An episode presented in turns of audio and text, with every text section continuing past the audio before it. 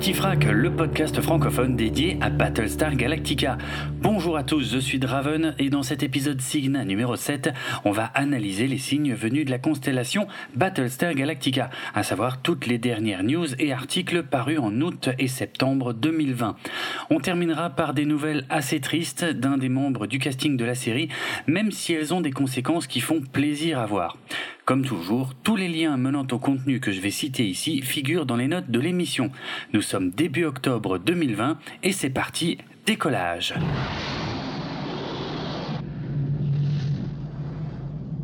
Le 4 août, le site francophone seriously.com, dédié à l'actualité des séries, publiait une interview intégralement en français de Jamie Bember, l'interprète de Lee Adama, Apollo. Oui, si vous l'ignoriez, Jamie Bamber, qui est d'origine britannique, parle parfaitement le français et il répond ici à quelques questions sur la série réimaginée. Ça dure à peine plus de 4 minutes et je vous préviens que ça risque de vous faire tout drôle d'entendre sa vraie voix en français si vous regardez la série en VF. Attention par contre, ces réponses contiennent quelques gros spoilers sur la série. Le 11 août, Katie Sackhoff, l'interprète de Starbuck, Cara Trace, dévoilait une collection d'objets, des masques, des pins et des bandanas sur lesquels figuraient les mots frac Covid. Ils étaient achetables pendant une période limitée sur la boutique du site Stands qui organise régulièrement ce type d'action servant à apporter des fonds à diverses associations. La vente des produits Frac Covid, sponsorisés par Katie Sackhoff, se faisait au profit de l'association Human Society qui défend les droits des animaux sauvages et domestiques et qui est une cause chère aux yeux de l'actrice. Les produits ne sont désormais plus sur le site car c'était une action limitée dans le temps.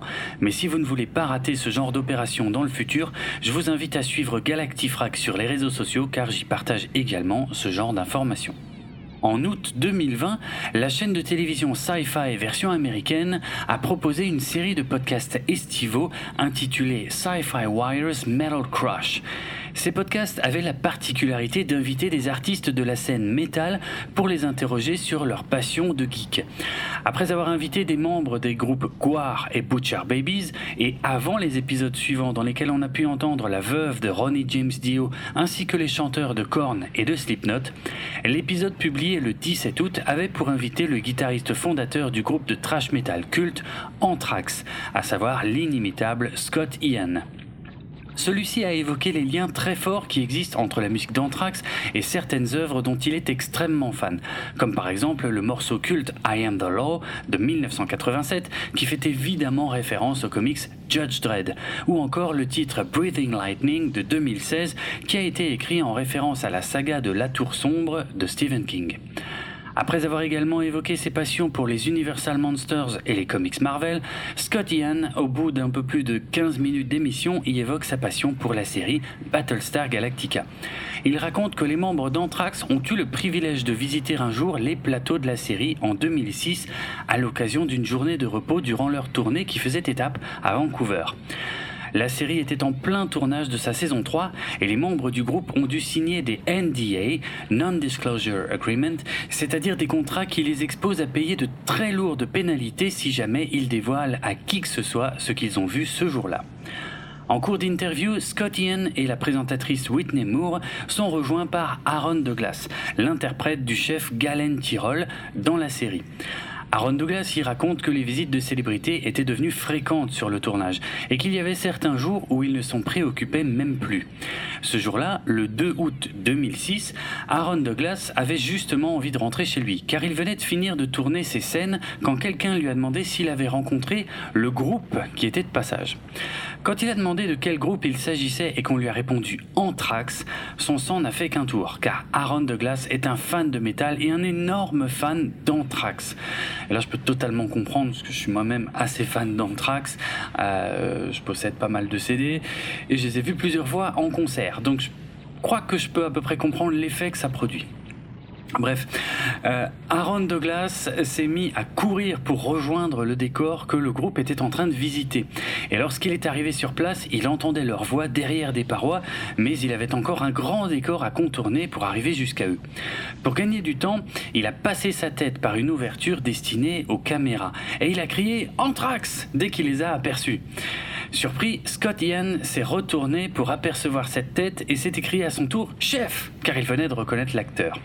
Aaron Douglas était comme un fou ce jour-là et il a adoré faire visiter les lieux à ses artistes phares de son adolescence. Scott Ian lui a proposé d'accéder au backstage du concert d'Anthrax le soir même et Aaron Douglas a été fou de joie avant de se rendre compte qu'il devait prendre un avion pour rentrer chez lui ce soir-là. Une joie et une déception extrêmes se sont donc succédées à toute vitesse à ce moment-là, mais les deux hommes sont restés en contact et Aaron Douglas a pu partager d'autres moments et d'autres concerts d'Anthrax grâce à Scott Ian, car ils sont devenus amis ce jour-là et ils sont toujours en contact. Vous pouvez voir la version vidéo de cet épisode de Sci-Fi Wire's Metal Crush sur le site internet américain de la chaîne Sci-Fi et dans les notes de l'émission je vous mets également un lien vers une autre page qui recense de nombreuses photos prises lors de la visite d'Anthrax dans les décors et avec les acteurs de Battlestar Galactica en 2006. Le 18 août, le site internet de la chaîne CNews publiait son classement des 10 meilleures séries de science-fiction de l'histoire. Inutile de vous dire quelle série y figure. Amateur de Lego, vous savez peut-être que le site BrickVault propose à l'achat des notices de montage de Lego réalisées par des amateurs. Il s'agit de modèles qui ne sont pas vendus par Lego et qui sont entièrement créés par des fans. On peut y trouver de nombreux véhicules, vaisseaux ou accessoires qui ne figurent pas dans les catalogues officiels de Lego et il s'agit souvent de franchises sur lesquelles la marque danoise ne possède pas les droits. Si je vous en parle, c'est parce qu'on peut y trouver plusieurs vaisseaux de l'univers de la série réimaginée Battlestar Galactica. Presque tous ont été créés par David Duperron, un Français, qui a conçu de superbes modèles UCS, Ultimate Collector Series, qui n'ont rien à envier aux véritables modèles UCS proposés par Lego dans sa gamme Star Wars par exemple. Les modèles UCS se distinguent par leur grand nombre de pièces ainsi que par les détails parfois assez fins que l'on peut trouver sur ces modèles pour collectionneurs.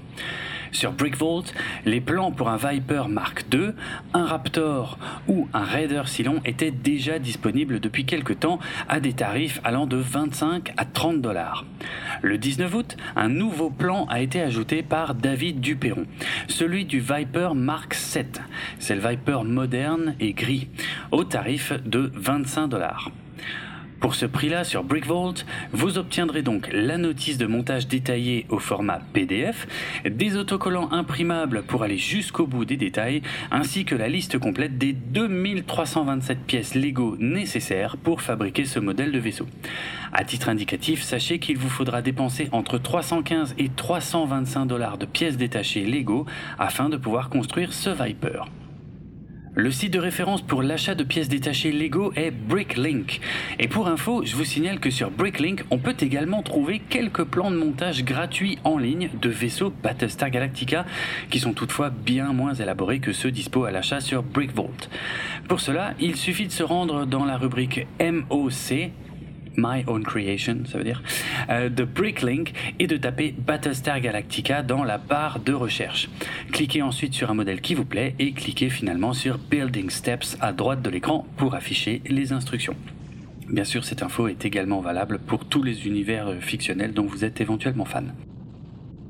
Le 25 août, Screen Rant publiait un article intitulé Les 5 séries les plus affluentes des années 70 et 5 séries qui méritent d'être oubliées. La première série mentionnée dans l'article est la série originale Battlestar Galactica et elle figure heureusement dans les séries les plus influentes. Par contre, son cours descriptif contient une erreur car il laisse entendre que son annulation était due à des faibles audiences, mais vous, les auditeurs de Galactifrac, vous savez désormais que ce facteur n'a pas été le plus déterminant. Je vous laisse découvrir les autres séries mentionnées dans l'article si vous le souhaitez, sachant que dans les séries à oublier figurent des titres qui n'ont peut-être même pas été diffusés en France.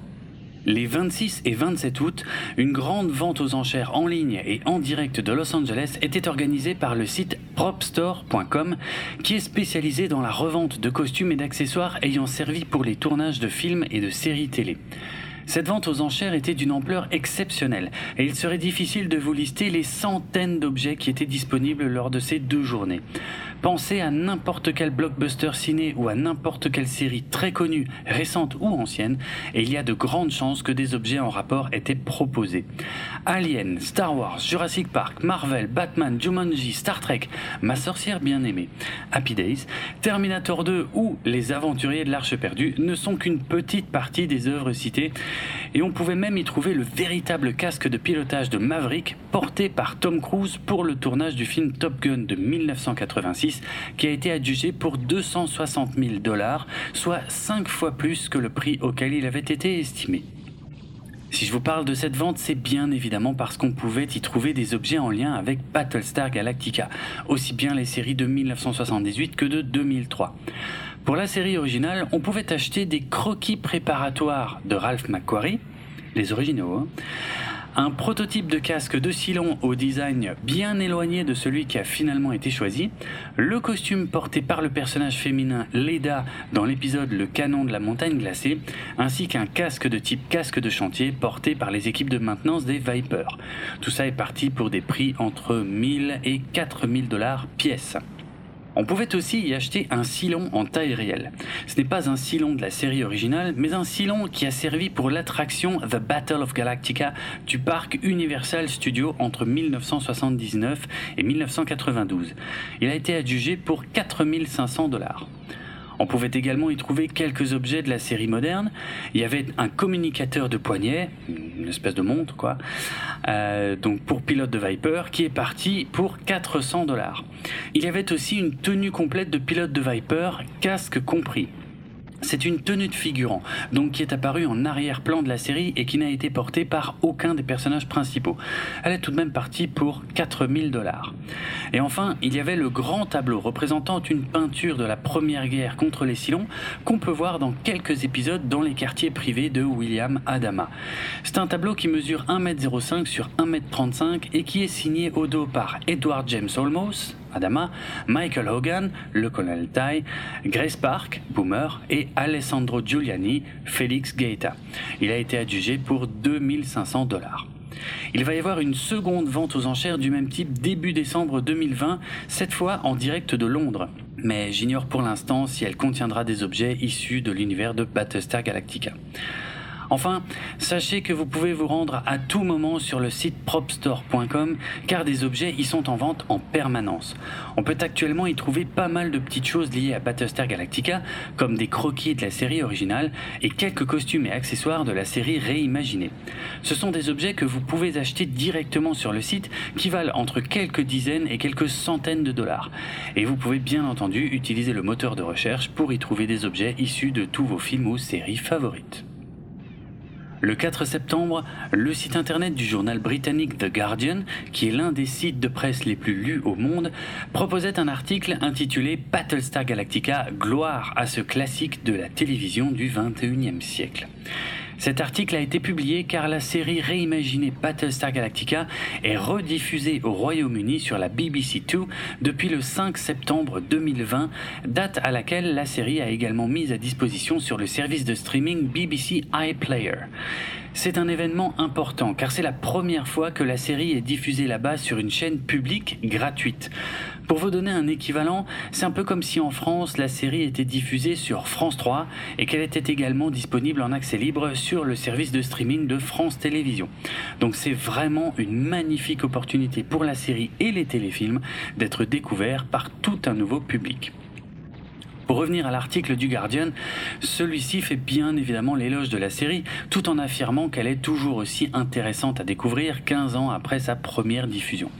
Le seul passage surprenant de l'article est celui qui prétend que certains anciens fans recommandent aux nouveaux spectateurs de zapper la mini-série en deux parties qui fait office de pilote.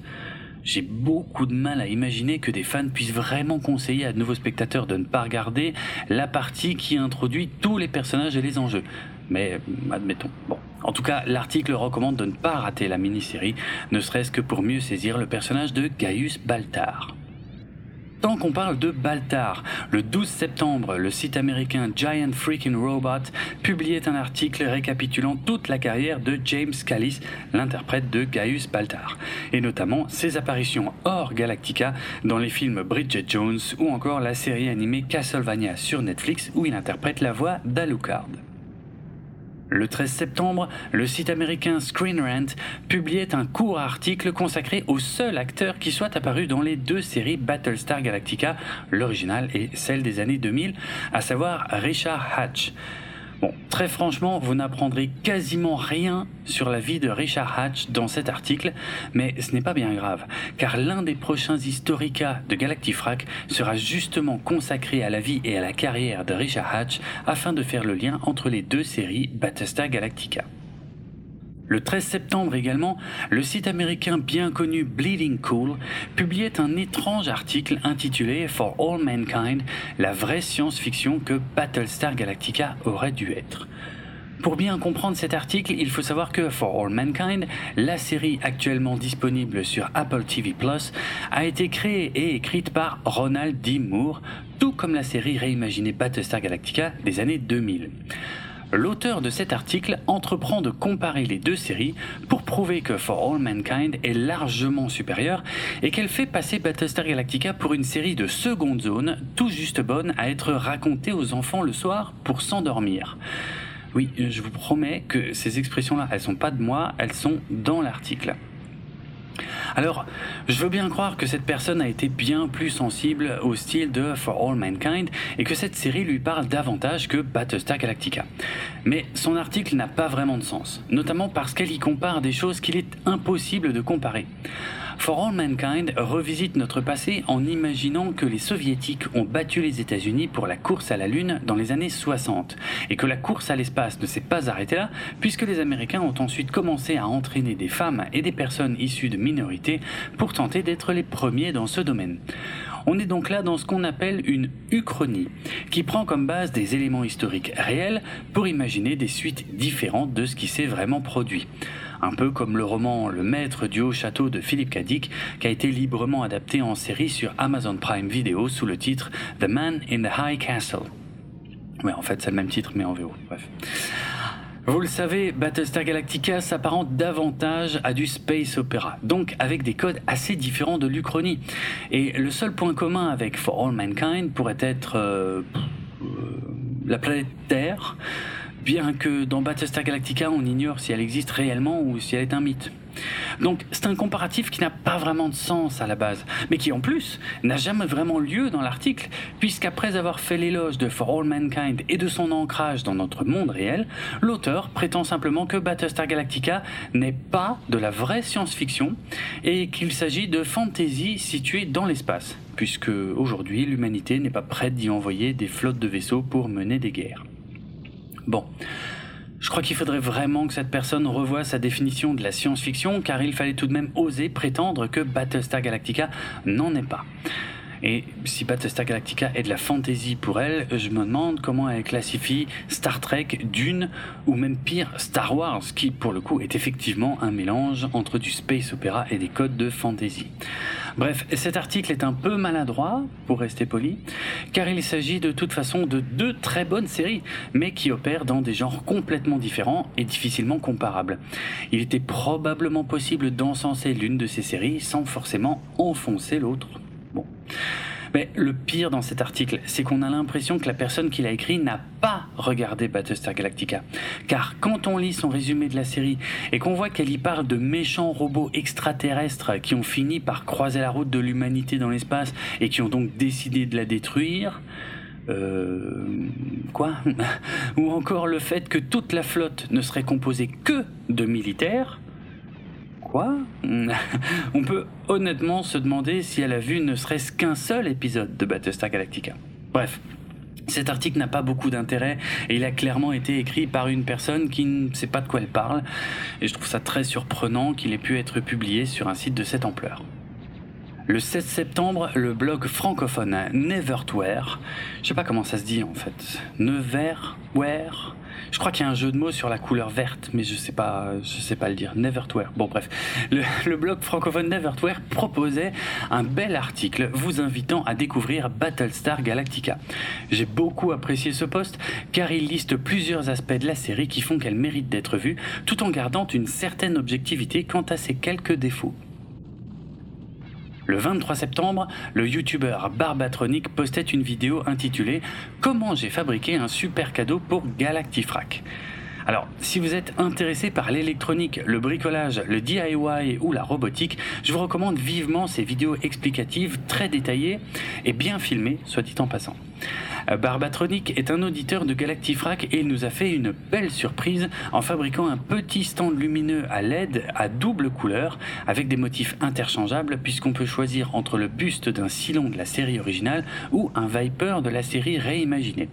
Je tiens à préciser que Barbatronic nous a contacté après avoir déjà réalisé l'objet pour nous le faire parvenir. Et je trouve ça incroyablement sympa de sa part. Donc je vous invite vraiment à voir sa vidéo et à découvrir sa chaîne si vous avez envie d'apprendre à fabriquer vos propres robots. Faites juste attention à ce qu'ils ne se retournent pas contre vous. Je parle des robots, hein, bien sûr.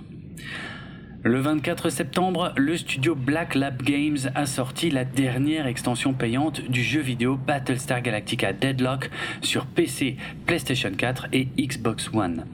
Intitulée Armistice, elle conclut la saison 2 de l'histoire de ce jeu qui raconte la première guerre contre les Cylons et qui pourrait être considérée comme un préquel à la série réimaginée. Elle conclut également le développement du jeu qui est sorti en 2017 et qui était régulièrement ponctué de nouveautés et d'extensions.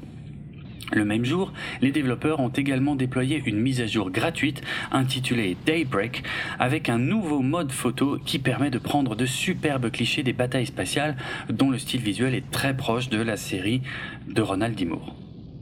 Comme Armistice est la dernière extension payante de ce jeu, les développeurs ont également publié une vidéo de près de 3 minutes pour remercier les joueurs qui les ont suivis dans cette aventure dont le développement a duré près de 5 ans. Le 26 septembre, la chaîne YouTube Metable Studios, qui est spécialisée dans les vidéos de comparaison de taille de divers objets en images de synthèse, a publié une vidéo qui compare la taille de nombreux vaisseaux spatiaux issus de divers univers fictionnels. La vidéo est très bien mise en scène avec par moments quelques objets réels qui nous aident à visualiser l'échelle de tous ces vaisseaux. Comme la vidéo est très récente, elle est à jour et elle contient des éléments issus des univers de Star Wars, Star Trek, Mass Effect, Interstellar, Avatar ou encore les Gardiens de la Galaxie, mais aussi beaucoup de vaisseaux que j'ai été agréablement surpris d'y retrouver. Et si je vous en parle, c'est bien évidemment parce qu'on peut y voir le Battlestar Galactica. Jetez-y un œil si vous êtes fan de science-fiction, vous allez forcément kiffer. En 2017, Metable Studios avait déjà publié une vidéo comparant la taille de tous les vaisseaux de l'univers de Battlestar Galactica. Je vous invite bien évidemment à la redécouvrir car elle est très courte et toujours d'actualité, mais je tiens juste à vous prévenir que le dernier objet présenté dans la vidéo, qui est le plus gros qu'on puisse y voir, est une création non officielle de fans et ne figure dans aucune série ou œuvre dérivée de l'univers de Battlestar Galactica. Ne soyez donc pas inquiets s'il ne vous dit rien du tout. Terminons cet épisode avec cette info qui est tombée le 21 septembre 2020 via le lancement d'une campagne de levée de fonds sur Internet. L'état de santé de Michael Hogan, l'interprète du colonel Ty dans la série des années 2000, s'est largement dégradé suite à un accident il y a quelques mois. Sa femme, Susan Hogan, a besoin de soutien et c'est pourquoi une campagne de crowdfunding a été lancée. L'info n'avait pas été révélée alors que cette situation dure depuis le mois de février 2020, mais elle a rapidement été confirmée par d'autres acteurs de Battlestar Galactica, notamment Trisha Helfer, l'interprète de numéro 6. La levée de fonds a été lancée par une voisine du couple Hogan qui vit à Bowen Island au Canada. Elle se nomme Shari Ulrich, elle est musicienne, chanteuse et violoncelliste. Elle a déjà sorti ou participé à de nombreux albums depuis les années 70 et elle se produit régulièrement en concert. Elle souhaite soutenir Michael et sa femme Susan Hogan, qui est également actrice, car ils traversent un moment très difficile. Alors revenons sur les faits. Le 17 février 2020, Michael Hogan a participé à la convention Fan Expo à Vancouver qui réunissait quelques acteurs de Battlestar Galactica. Il existe d'ailleurs une vidéo de son intervention ce jour-là. Si jamais vous n'avez jamais vu Michael Hogan en dehors de son rôle du colonel Ty, laissez-moi vous dire qu'il s'agit d'une personne possédant un énorme sens de l'humour, toujours prompt à plaisanter et qui n'a que du respect pour la vie qu'il a pu avoir grâce à Battlestar Galactica, car il admet avoir été globalement inconnu avant ça. Il considère d'ailleurs que c'était l'une des grandes forces de la série. Ce soir-là, à Vancouver, lors du dîner, il a chuté et s'est violemment cogné la tête. Michael Hogan n'a pas réalisé la gravité de sa blessure et il est allé se coucher alors qu'il avait une hémorragie cérébrale. Le lendemain, il n'a pas pu être réveillé et il a été conduit aux urgences. Il a subi une chirurgie qui a nécessité 57 agrafes pour refermer son crâne. Michael Hogan souffre d'une paralysie de la partie gauche de son corps, de perte de mémoire, de troubles cognitifs et d'une incapacité à déglutir. En mars 2020, la crise de la Covid-19 a débuté et sa famille ainsi que divers thérapeutes n'ont pas pu lui rendre visite à l'hôpital pendant plusieurs semaines. Le 18 juin, Michael Hogan a été transféré dans un autre établissement hospitalier de Vancouver. On autorise enfin sa femme Suzanne à lui rendre visite sans contact et sans même pouvoir échanger un sourire à cause du masque obligatoire. Ça a été très difficile à vivre pour elle. Michael Hogan ne peut pas se tenir debout. Il a besoin d'un lève-malade pour les transferts entre son lit et son fauteuil roulant et il est nourri via une sonde d'alimentation.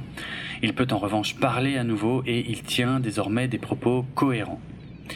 Michael Hogan ne pourra vraisemblablement plus travailler en tant qu'acteur, et sa femme ne travaille plus non plus depuis 7 mois pour rester à ses côtés. Elle lui a trouvé un physiothérapeute qui vient le voir deux à trois fois par semaine, mais cela coûte très cher. Le but de la campagne est de soutenir financièrement Suzanne Hogan qui doit actuellement payer pour les soins de Michael en long séjour, ainsi que le physiothérapeute et un fauteuil roulant et des vêtements adaptés, etc. Il est à l'heure actuelle impossible d'estimer le coût total des soins dont aura besoin Michael Hogan. Comme le précise la campagne, l'objectif est une cible mouvante. La priorité est pour l'instant de soulager Susan Hogan par rapport à tous les frais qu'elle doit engager. Si son état le permet, le but serait également que Michael Hogan puisse rentrer chez lui à Bowen Island. L'argent récolté permettrait de payer des aides à domicile, un lit médicalisé, un soulève malade, des rampes et des aménagements de la maison, ainsi qu'un véhicule pour fauteuil roulant. L'objectif initial de récolter 150 000 dollars canadiens a été dépassé en moins de 24 heures. L'objectif a été ensuite relevé à 300 000 dollars canadiens et il a été atteint le 30 septembre juste après minuit heure française, soit un peu moins de 9 jours après le début de la campagne. Au moment de l'enregistrement de cet épisode, le montant a atteint près de 310 000 dollars canadiens et les dons ont été envoyés par un peu moins de 7 000 personnes à travers le monde. Bien entendu, la collecte ne s'arrête pas là, car chaque don supplémentaire, même de 5, 10 ou 20 dollars, qui sont de toute façon les montants les plus courants, représente une bouffée d'air de plus pour Susan Hogan qui ignore toujours l'intégralité du montant demandé par ses frais médicaux qui pourront s'étaler sur plusieurs années. De nombreux sites de fans de Battlestar Galactica ont relayé la collecte et sur les réseaux sociaux, en tout cas rien que sur Twitter, j'ai vu passer des messages des interprètes de numéro 6, le chef Tyrol, Samuel Anders, Tori Foster, Bill Adama, Laura Roslin, Starbuck, Gaius Baltar, Félix Gaeta, Apollo, Racetrack, Hello, Douala ou encore Ronald Dimour, le principal scénariste de la série, ainsi que Bear McCreary, le compositeur des musiques de la série.